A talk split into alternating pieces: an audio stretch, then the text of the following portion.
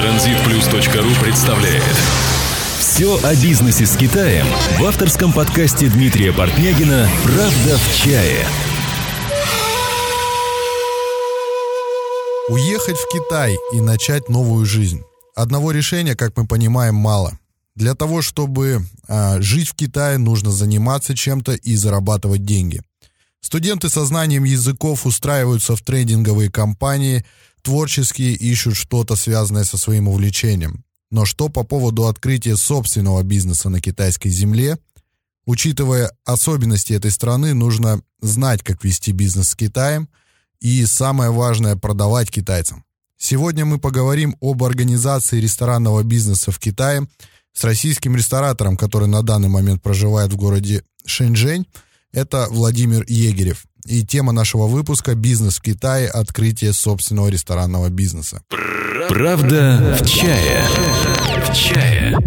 Владимир, привет. Приветствую, Дмитрий, рад встрече. Взаимно. Владимир, а, мы знакомы два года, и раньше у тебя уже был свой ресторанный бизнес, а, причем достаточно успешный. Я это знаю сам, не понаслышке. Почему ты решил а, его продать и переехать в Китай? Дмитрий, спасибо за похвалу за такую оценку, но эту оценку заслуживаю не только я, а еще и люди, которые со мной работали. Решение о переезде было принято спонтанно. Ко мне обратились друзья, которые э, давно работают с Китаем, с китайцами. У их партнеров было предложение открыть э, в Китае сеть заведений быстрого питания. Я сделал поверхностную оценку этого проекта, он мне понравился – и так как а, управлять дистанционно ресторанным бизнесом невозможно, я решил продать все, что мне принадлежит в бизнесе, и переехать в Китай. Собственно, так я очутился здесь полтора года назад.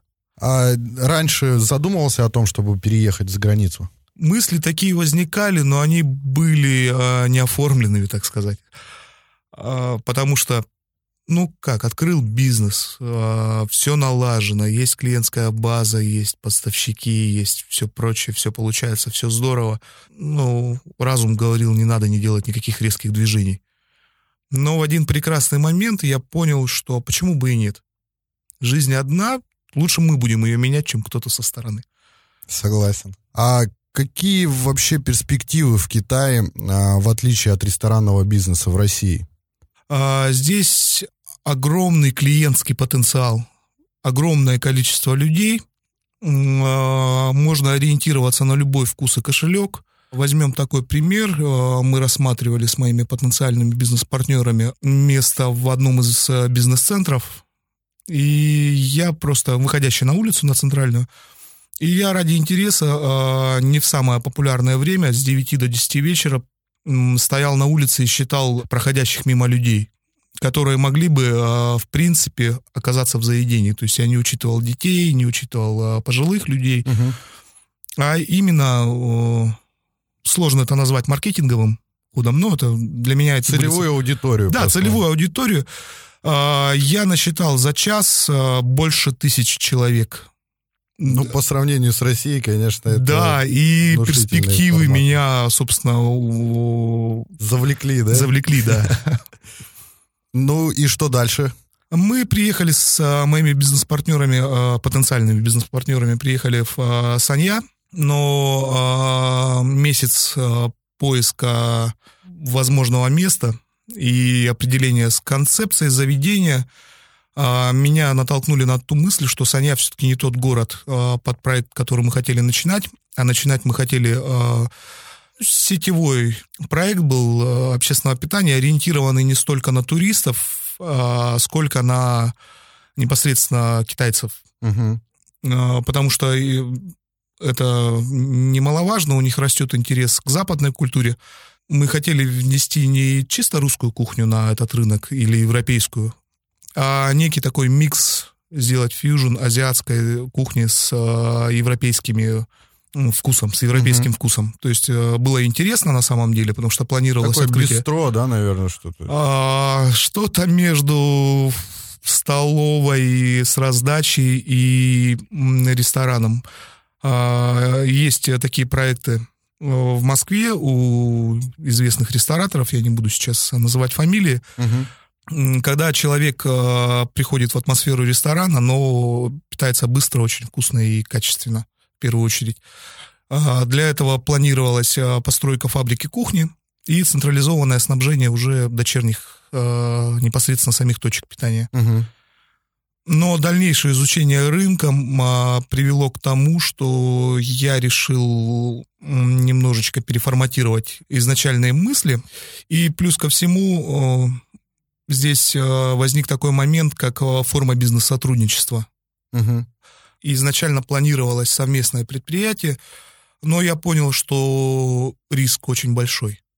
Потому что А я... в чем риск заключался? Риск заключается в том, что если даже деление происходит 50 на 50 процентов по учредительным документам, то в случае возникновения спорных ситуаций и э, доведения дела до суда, э, китайские суды никогда не принимают решения в пользу иностранцев. Мгм. И, соответственно, доля риска повышается пропорционально э, денежному участию. То есть для того, чтобы начать вообще что-то делать, нужно всегда забегать в самый конец. Э, Если даже какие-то будут ситуации сложные, то как из них выйти, да, из этих ситуаций? То Безусловно. есть ты сразу начал думать о том, как я буду с ними судиться. Да, я начал думать с конца. Да-да-да. Да. Ну, может быть, это и правильно. А, В дальнейшем а, китайские партнеры, они очень прислушивались ко мне, и я принял решение, что Санья не тот город а, для стартового проекта, для начального. И мы совместными усилиями приняли решение приехать а, в более крупный мегаполис. Как раз сказалось а, то, что в тот год проводилась универсиада в Шэньчжэне, Мгм. и китайцы меня решили повезти туда и удивить. Им это удалось.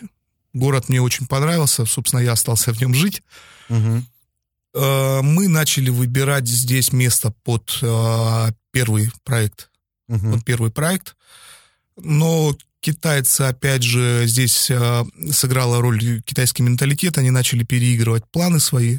Они начали говорить, зачем нам фабрика кухня, зачем нам... А изначально что там вообще какой был масштаб первого э, проекта? э, ну, масштаб, как всегда, захватить мир. Ну, на сколько Да. человек примерно рассчитывался, рассчитывалось само помещение и... Мы рассчитывали одновременно до 250 посадочных мест, а, одно заведение. Соответственно, фабрика кухня, которая могла бы а, покрыть мощность в 4 заведения. Это была минимальная ставка была наша.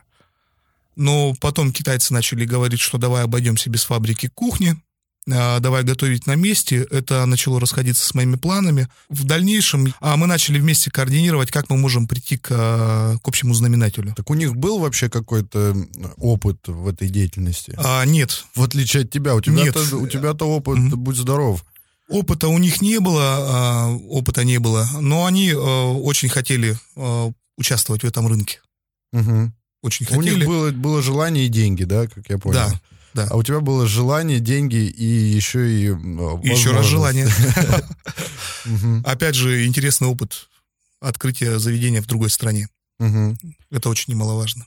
Кроме того, что вы не могли на начальном этапе договориться, какую еще вы проделали работу вот в плане документов, допустим? Что нужно э, из документов для того, чтобы открыть собственный ресторанный бизнес в Китае?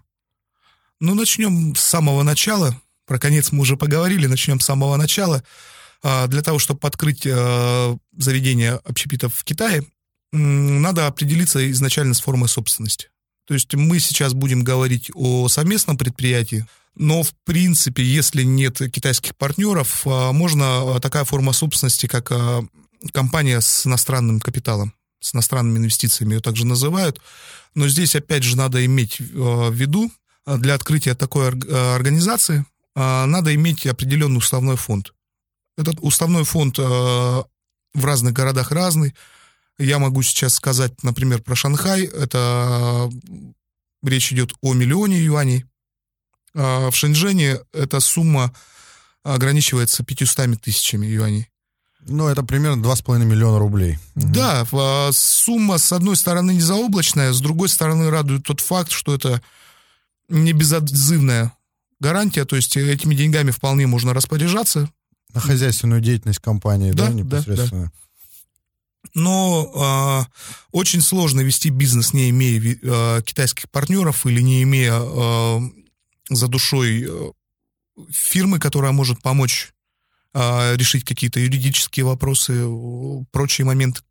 Ну, то есть для начала, чтобы открыть э, бизнес э, в Китае, нужно юридическое лицо. Безусловно. Да, то есть это будет либо юридическое лицо ваших партнеров китайских, либо нужно самому это регистрировать, правильно? Да, абсолютно верно. Вот, э, это первый документ. Что еще требуется? Ну, после этого идет поиск непосредственно помещения. Угу. Для работы выбор, с одной стороны, огромен, с другой стороны, есть масса ограничений, потому что понятия о прекрасном у нас и у китайцев абсолютно разные. То, угу. что они выдают за изумительное помещение, оно на самом деле может не подходить под определенные цели, даже на этапе планировки, планирования. Угу. Помещение, опять же, здесь не может не радовать тот факт, что а, требования к планировке тоже абсолютно другие. Если для открытия заведения в а, Э, не полного цикла готовки, а, допустим, на полуфабрикатах, то есть, как так сказать, доготовочные. Угу. То есть, ну, специалисты меня поймут. А, необходим все, необходимый набор а, помещений а, может не ограничиваться десятью. Как было у меня с первым заведением, то есть на небольшие 40 посадочных мест у меня было 12 подсобных помещений. Угу. Этого требовали санитарные правила и нормы, написанные еще в 79 году угу. и от них уйти невозможно для того, чтобы легально осуществлять свою деятельность. Угу. В Китае все намного проще, безусловно, потому что они готовить могут и непосредственно в зале, все это видели, все это знают. Ну и требования к гигиене, соответственно, тоже нарушаются. Хотя должны быть какие-то правила разумные. Но они сильно и не запрещают, да, там они не запрещают, потому что э, местный орган э, санэпиднадзора, он выдает заключение, в принципе, без особых м, затруднений. В отличие ну, а что нужно российских. для этого? А, ничего не надо. Надо показать им копию уставных документов, копию договора аренды, да, угу. учредительных, и план, что вы хотите делать. А заплатить? Да. Сколько? Небольшая пошлина, я сейчас не могу сказать, какая сумма. Угу. Еще из разрешительных документов э, требуется заключение пожарной службы. Э, они очень трепетно к этому относятся. Да ладно. А, насколько знаю я, насколько знаю я, а, все помещения а, периодически проверяются пожарными инспекторами. Угу. Я не хочу ничего сказать против российской службы. Но в России это вообще очень жестко. Это очень жестко, даже после событий трагических, угу. знаем, те, угу. проверки были очень жесткие. Я с этим согласен, потому что должна быть безопасность. Но здесь все равно проще, да? Здесь проще. Да. Проще. А, значит, у нас получается учредительные документы, а, санэпидемнадзор, пожарные э, пожарные. Пожарные документы. Вот. Э, и еще что-то есть? А есть еще экологическое заключение. Ну, в принципе, это все. Какая-то ненужная бумага, да? Да, это типа нашего экологического надзора. Понятно. Э, значит, с документами разобрались. Какие вот вложения будет достаточно для открытия примерно вот собственного ресторанного бизнеса в Китае? Все зависит от тех планов, которые вы ставите перед собой. Отсюда идут затраты на аренду помещения, если вы, конечно, не планируете купить в собственность. В Шэньчжэне вот э, на данный момент сколько приблизительно аренда помещения стоит? А, в Шэньчжэне цена варьируется от а, 100 юаней за квадратный метр, ну, это в очень китайских районах, как угу. я называю, Китай-Китай, угу. До нескольких тысяч в крупных торговых центрах. Тот вариант, который рассматривали мы, он а, предусматривает затраты до полутора тысяч юаней за квадратный метр. То есть это очень крупный торговый Не центр. Да. Угу.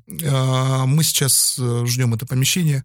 Ну, оно огромная проходимость, огромный потенциал. И, соответственно, здесь ну, арендная плата, она не может не останавливать. Угу. Следующий вопрос, конечно, проще здесь с оборудованием.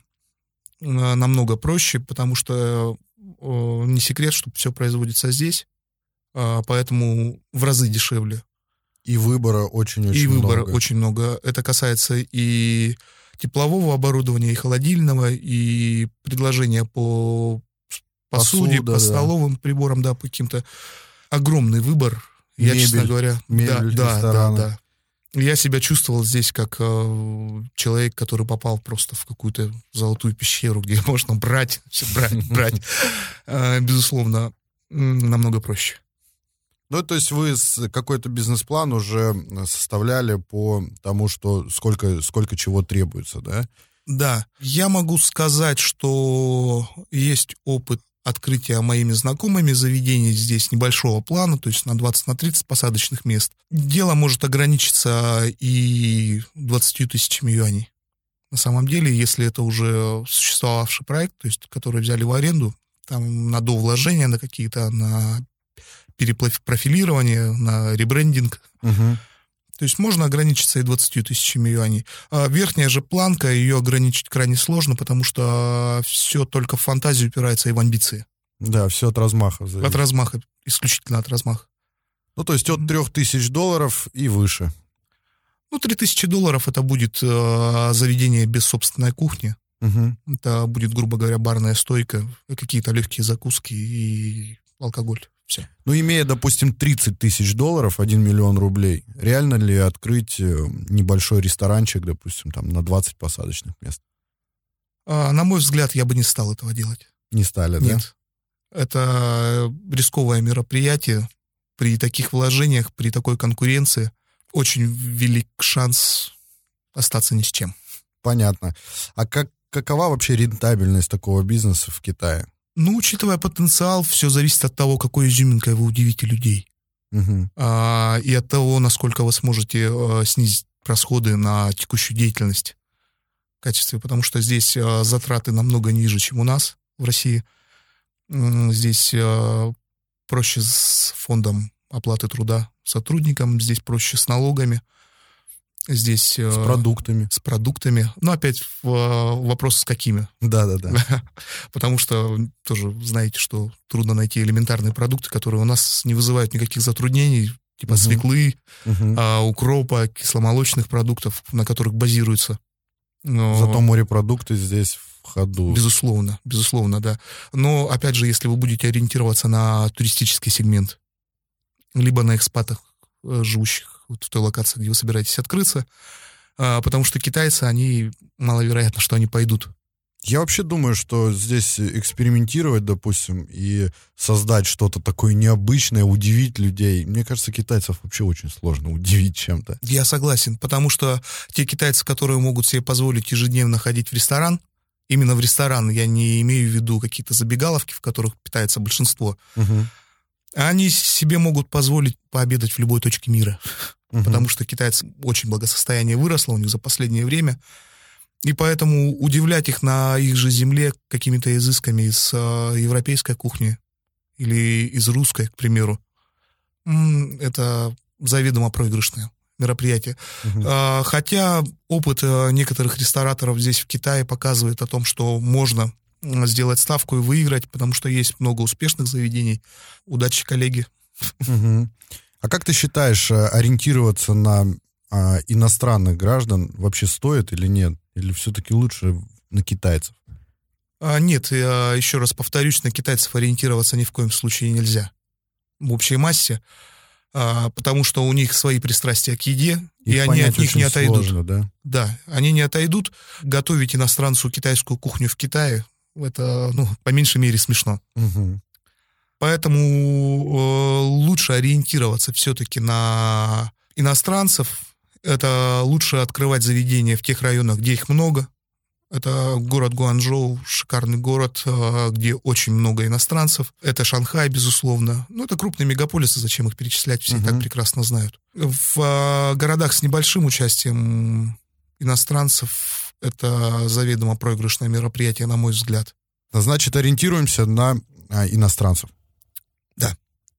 А мы понимаем, вот, что лучше всего открывать такого рода бизнес совместно с китайцами. Ты уже начал, да, в начале, в самом рассказывать. Так и что в, в итоге? На чем вы остановились? В чем сложности у вас возникли? Возникли сложности э, с тем, что, приехав сюда, я не изучал китайскую культуру вообще. У меня не было необходимости, не было не то что желания, но и не было интереса к этой стране. Приехав сюда, безусловно, я начал изучать, я читал Конфуция, я читал а, много источников, а, интернет, безусловно, весь был просеян на предмет общения. Я понял, что мероприятие, в которое собираюсь вступить я, оно крайне рискованно, потому что психология большинства китайцев все-таки такова, что обмануть иностранца это считается за некий фарс и да, какой-то да, да. бонус, какой-то плюс. И вложив деньги э, в совместное предприятие, я ими очень рискую. Э, я не стал этого делать, и мы пришли к выводу, что надо поменять форму собственности, вернее, организационную форму нашу. Угу. Я предложил свое участие в качестве, можно сказать, наемного работника в этом проекте. И мы сейчас, собственно, ждем помещения, про которое я уже говорил. Мы делаем необходимые проекты, мебель, прочие моменты. Мы готовимся для того, чтобы не тратить драгоценное время, арендное время. То есть деньги. ты максимально себя обезопасил, э, не вкладывая в это деньги? Да, и плюс ко всему я изучаю китайский язык, потому что когда я приехал сюда, я очень плохо разговаривал на английском, абсолютно не знал китайского. Я трачу время с пользой. Uh-huh. Я учу китайский в университете, я занимаюсь культурой. Когда предположительно а, сдача проекта?